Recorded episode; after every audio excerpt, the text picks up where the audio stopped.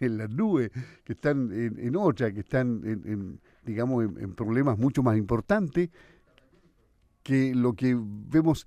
Sí, tenemos, tenemos a Jennifer Anguita, la tenemos ya, eh, Helmut Velázquez hizo el contacto con la astrónoma Jennifer Anguita, quien gentilmente accedió a conversar con Radio Sago, porque tenemos a la sintonía de Portomón, de Osorno, de todas las comunas de la región de los lagos, de las eh, comunas del sur, de la región de los ríos, muy atentas a nuestra sintonía para saber más de esta lluvia de estrellas o lluvia de meteoros de las Oriónidas. Hola, ¿cómo estás, Jennifer? Te habla Luis Márquez, buenos días.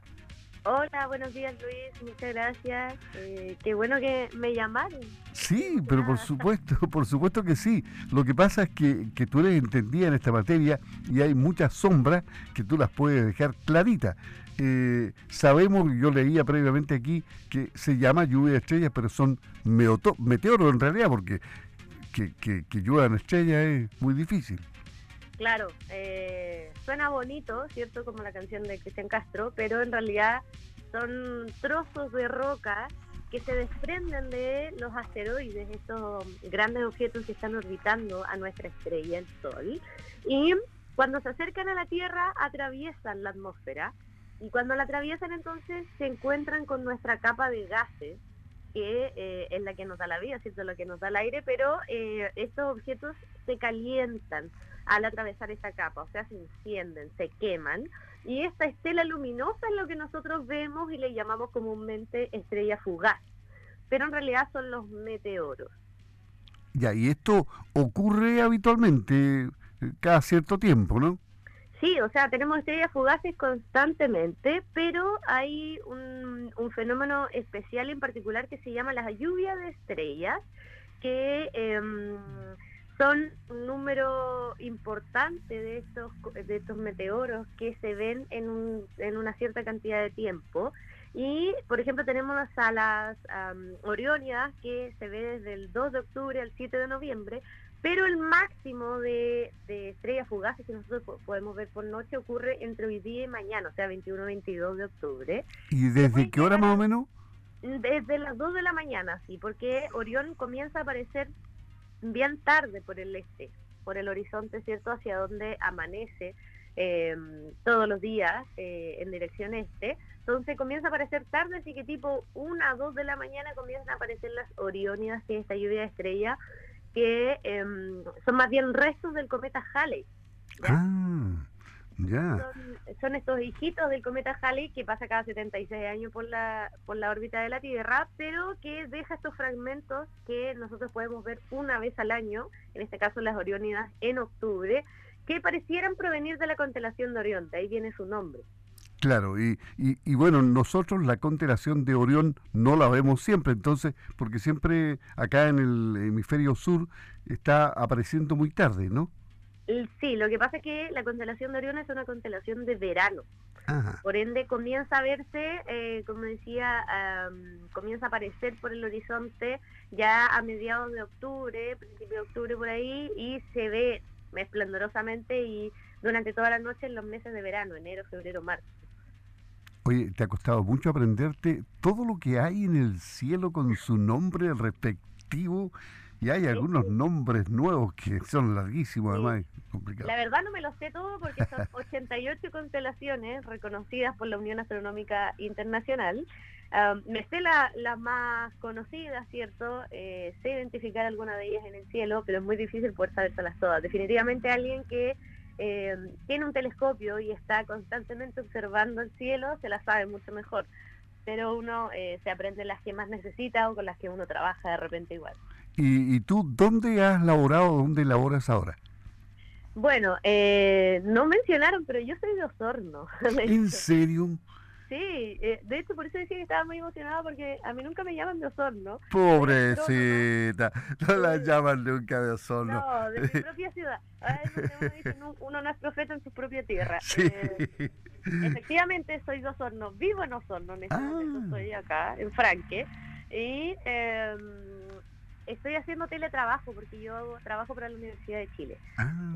estoy haciendo mi magíster, estoy haciendo teletrabajo, estoy acá en mi casa eh, tengo esa facilidad porque como todo lo que hago es online, es con computador, puedo trabajar desde acá.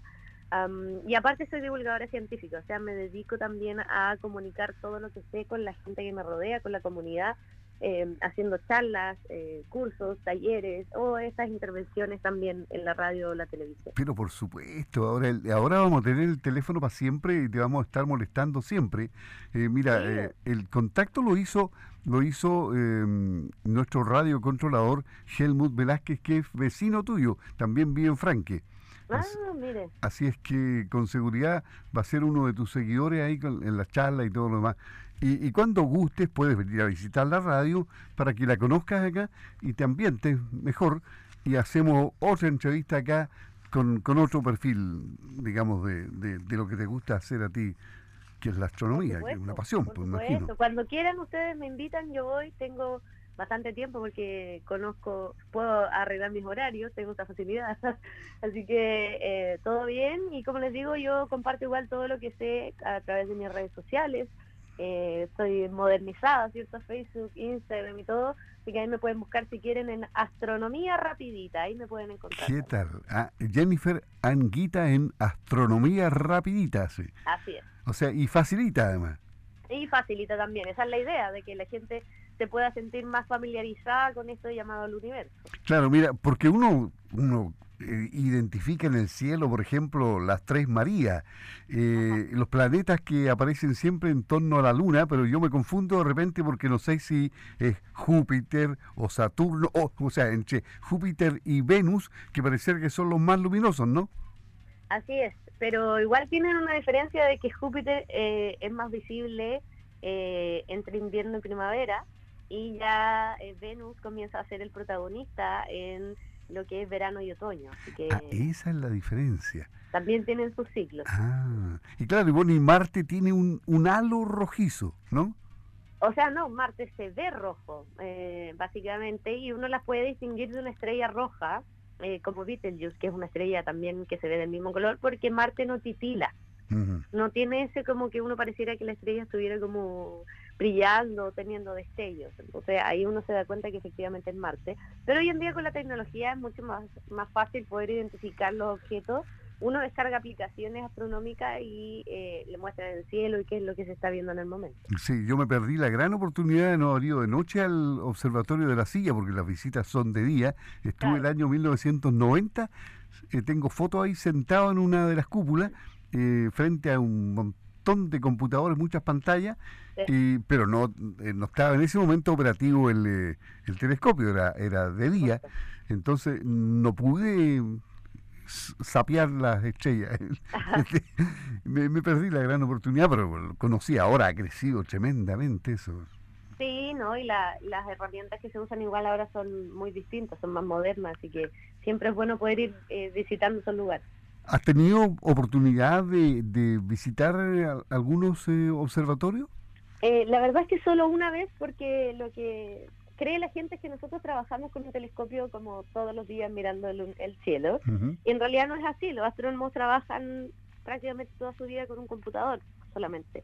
Em, entonces hay muy pocos que pueden ir a un observatorio y em, hay astrónomos de alta edad que jamás han pisado un observatorio. ¿En serio? Que no se dedican a eso. Entonces yo tuve la oportunidad cuando estudiaba la carrera de visitar uno dos noches, pero de ahí ya no, no he vuelto a trabajar en ninguno, pero sí son maravillosos y los veo también de vez en cuando, en videos y cosas por el estilo. Oye, y, y para quien se apasione por este tema, por ejemplo, y que esté escuchando esta entrevista y, quiera ser astrónomo, ¿es una de las carreras bien pagadas o no? Eso es otro mito que tiene la carrera. La gente cree que por ser astrónomo o científico uno gana mucho dinero y em, la verdad es que cuesta mucho poder eh, tener una carrera sustentable porque es muy demandante respecto a lo que es como la cantidad de currículum que uno tenga, por decirlo de alguna manera. Em, acá, lamentablemente, uno tiene que tener un doctorado para ser considerado en algún trabajo y, poder tener un buen sueldo.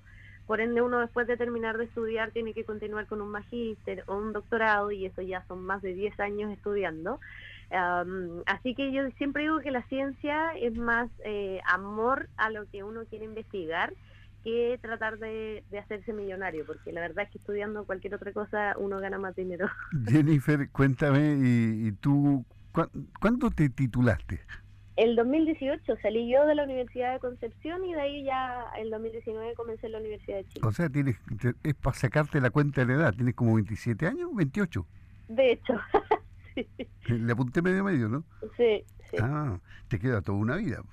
Sí, soy joven todavía, así que eh, puedo ahí ver cuáles son cuál es mi destino, qué es lo que quiero más para adelante. ¿Y cuál, cuál es tu sueño eh, como aporte a la comunidad de Osorno?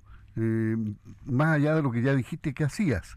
¿Qué, qué, qué esperas? La verdad es que yo siempre he soñado de que acá en Osorno o en el sur de Chile la ciencia sea más valorada, que llegue a más rincones, porque sabemos que acá muy poco se habla de ciencia, más bien se le, se le como incita a, a los estudiantes o se le se les anima a estudiar carreras comunes, que no es malo, pero poco se habla de la ciencia, eh, más se habla del área de la salud, no sé, enfermería, medicina o del área de la ingeniería, eh, y no se habla de que existen carreras como la astronomía, la física, la biología marina, perdón, la biología marina, que son carreras maravillosas en donde uno puede eh, obtener unas investigaciones que pueden servir a la comunidad, ¿cierto? Que, que nos sirven para avanzar también nosotros como como sociedad y me encantaría poder crear acá en Osorno un, un programa en donde se vaya por los colegios, las escuelas, eh, sin importar cuál sea su nivel económico, ¿cierto?, de los estudiantes y eh, darles a conocer esta, estas carreras y esta opción de vida también, y que no solo vean algo que sea como tan lejano, que la astronomía es para gente privilegiada, porque no es así, yo vengo de un colegio particular subvencionado, no estudio, o sea, no vivo en un, en un lugar eh, donde hay millonarios, soy persona común y corriente, eh, y de que sí se puede, simplemente hay que tener amor por lo que uno estudia y dedicación también, por supuesto. Me encantaría poder hacer eso, de que más personas, especialmente niños, niñas y adolescentes, puedan acercarse a lo que es la ciencia y, y saber que existe este mundo y que también eh, ellos pueden ser parte de esto. Sí, tengo un primo que estudió astronomía, era de La Serena, finalmente se fue a Estados Unidos por razones religiosas y, terminó trabajando en una fábrica donde hacen em, eh, piezas de computadores. Eh, mm. nunca más se acercó a la ciencia. claro. decir, cosas de la vida, pero, pero eso. No, es bueno, es bueno que tú hagas realidad esa intención y que alguien te tienda la mano para que se organice algo y se haga. Sí.